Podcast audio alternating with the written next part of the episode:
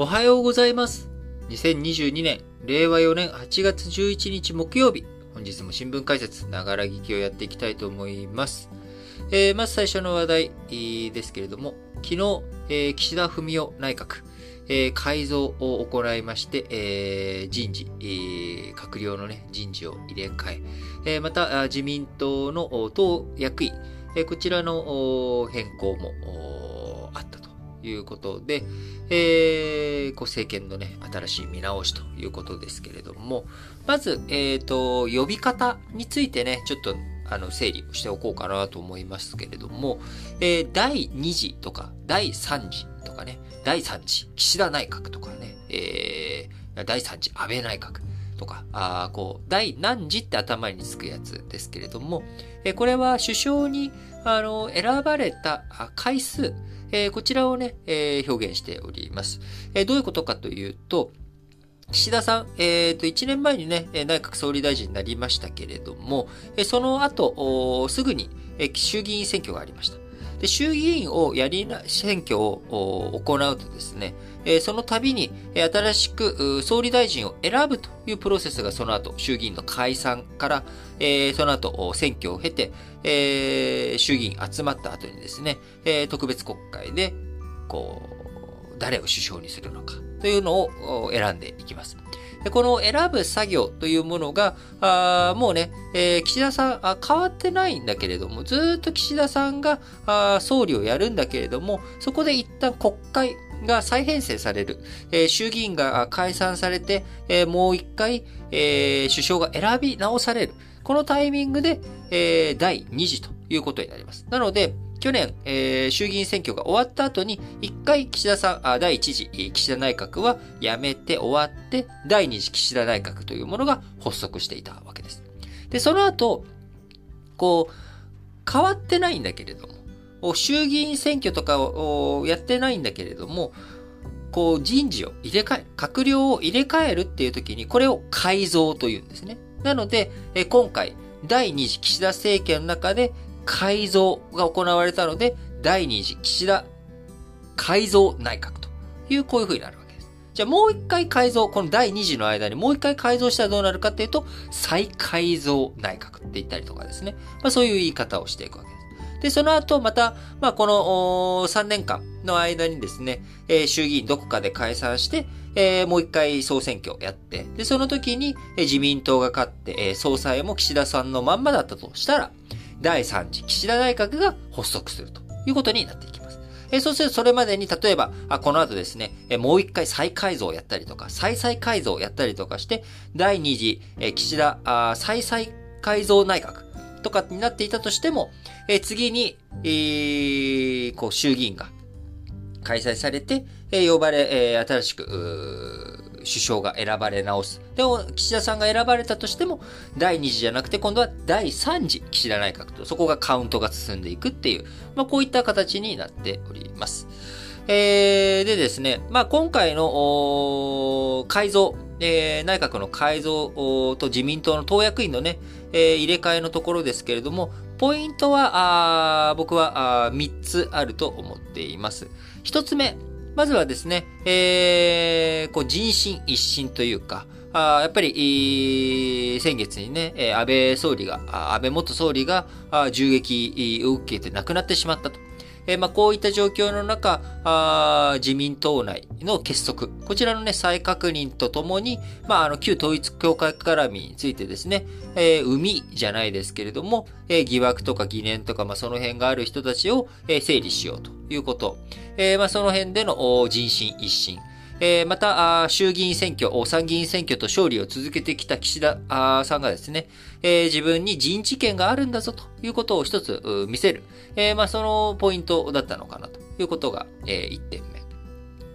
え、2点目はですね、え、その一方で、え、やはり安倍元総理という重鎮、え、自民党でね、一番こう、影響力の強い、人物が失ってしまったという状況。まあ、この状況の中で、えー、どういうふうにね、えー、やっていくんだということで、こう、自民党内部の、えー、ここ、バランス、結束、こちらをね、しっかりと取っていこうということ。えー、その結果ね、まあ、派閥のバランスを重視したような内容になっているということ。えー、そして3点目は、まあ、問題山積中ですよね。えー、経済、えー、物価の動向やあ中国、アメリカの景気動向、こちらが失速気味という状況の中、あ日本経済今後どうなっていくのかという懸念。えー、そして、えー、中国、ロシア、北朝鮮、えー、こういった安全保障上の問題も山積しているという状況。そして、えー、新型コロナ。感染爆発が止まらない、えー、っていうような状況の中でどういうふうに医療の目詰まりとか、あこういったものを超えていくのかということで、課題山積の状況の中、ベテラン重視で、え、しっかりとですね、問題を解決できるようにやっていきましょうという、まあ、こういったあ中身になっているということになります。で、えー、僕はこの中でですね、まあ、何個か開発説というかね、えー、一言言っておきたいなっていうのが、まず、派閥政治についてですよね。えー、派閥政治、よくね、えー、問題だ、問題だっていうふうに言われたりするんですけれども、何があ問題なのかというところですけれども、あのー、よくね、えー、派閥政治っていうのを言ったときにですね、あのー派閥政治っていうものを考えたときにですね、例えば、あの、岸田さんがね、自分の岸田派の人たちしか閣僚から選ばないというようなことがあったら、これこそまさに、なんでしょう、派閥政治というかですね、えー、自分のね、仲間だけを、こう、選んでいくと。いうことになっていきますんで、まあ、あの、派閥政治って、えー、何かっていうとですね、まあ、大体批判される派閥政治っていうのは、あ実力重視ではなく、え派閥の論理、派閥のね、バランスを重視するということ。えー、こういうことを重視する結果、人事が歪んでしまっている。これをね、まあ、問題視するっていうのが、まあ、派閥政治が問題だ、問題だっていう時に言われることだと思うんですけれども、僕はですね、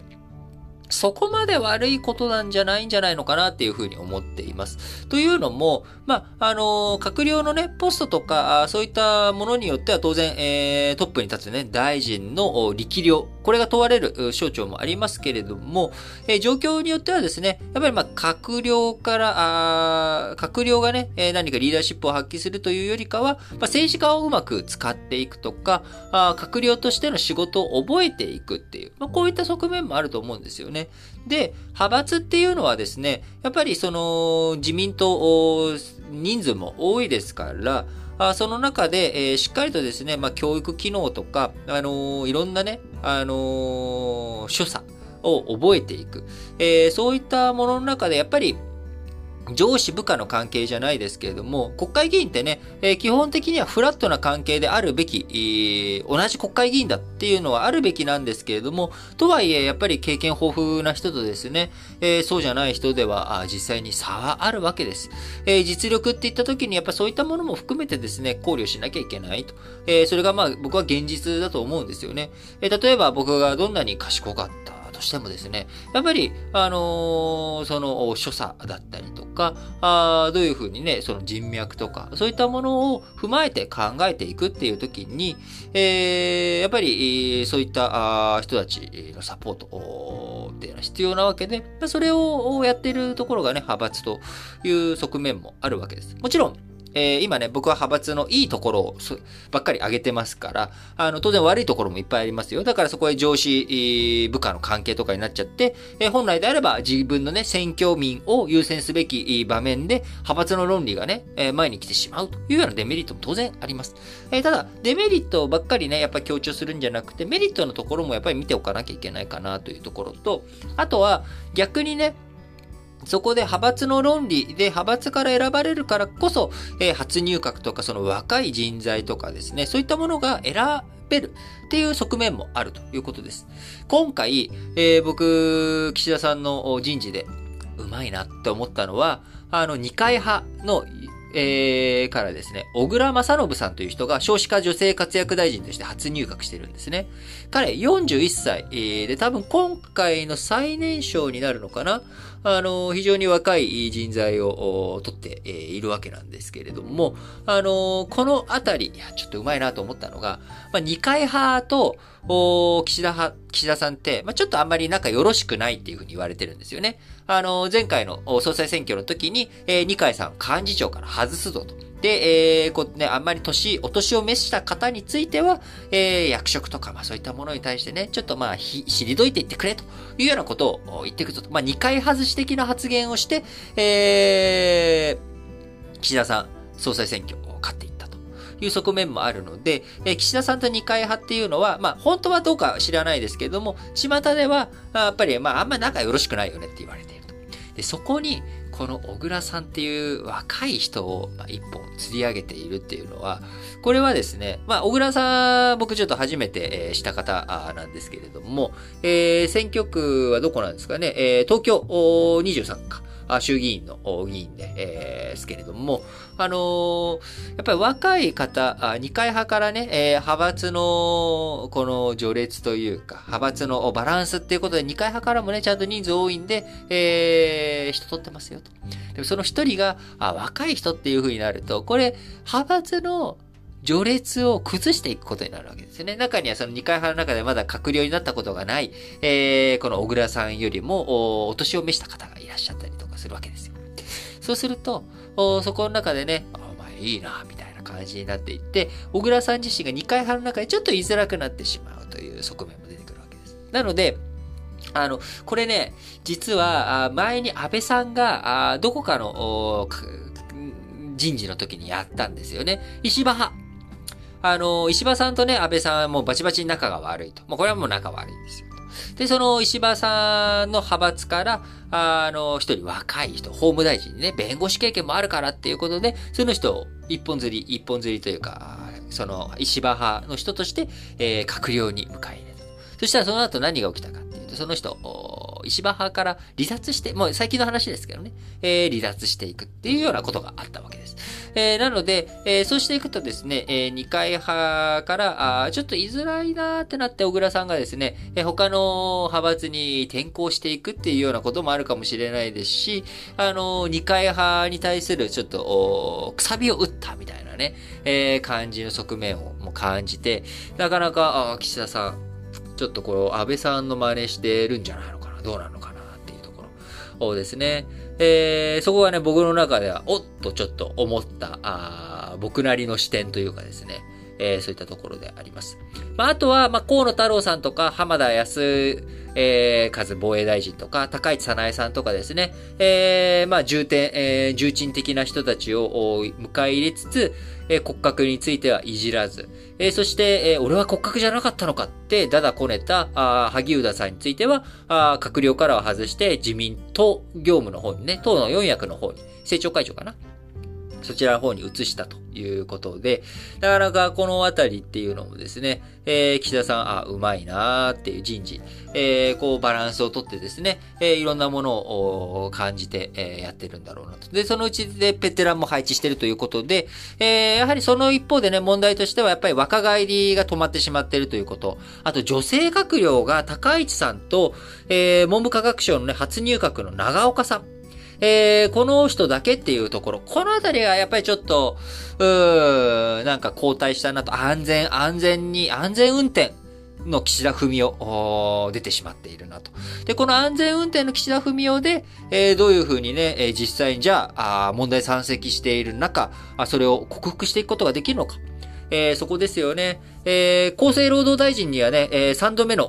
登板となった加藤勝信さんとか、あの、非常にベテランな人たちが出ているので、えー、いろいろ悪い側面、えー、当然ね、完璧な人事なんてのはないので、えー、実績、これから出していく成果、成果物でね、しっかりと、あの、いや、だからこの内閣だったんだと。だから俺が総理大臣をやっているんだということをね、言えるような岸田さん成果。をしっかり出していってほしいなと思います。えー、なかなか、その、外務大臣林義正さん、えー、防衛大臣浜田康和さんと、えー、今もね、厚生労働大臣加藤勝信さん、経済産業大臣西村康俊さんということで、えー、基本的に、こう、あとデジタル庁もね、河野太郎さんということで、基本的には、あのー、まあ、あベテラン勢がこう配置されているという状況の中、あまあ、若返りというものはね、あんまり感じられない中身になっておりますけれども、じゃあ、成果、結果でね、しっかりと出していってほしいなというふうに思って、えー、注目してこれから、あどういうふうになっていくのかな。もう安全運転のね、時期は終わったんじゃないのかなというふうに思ってます。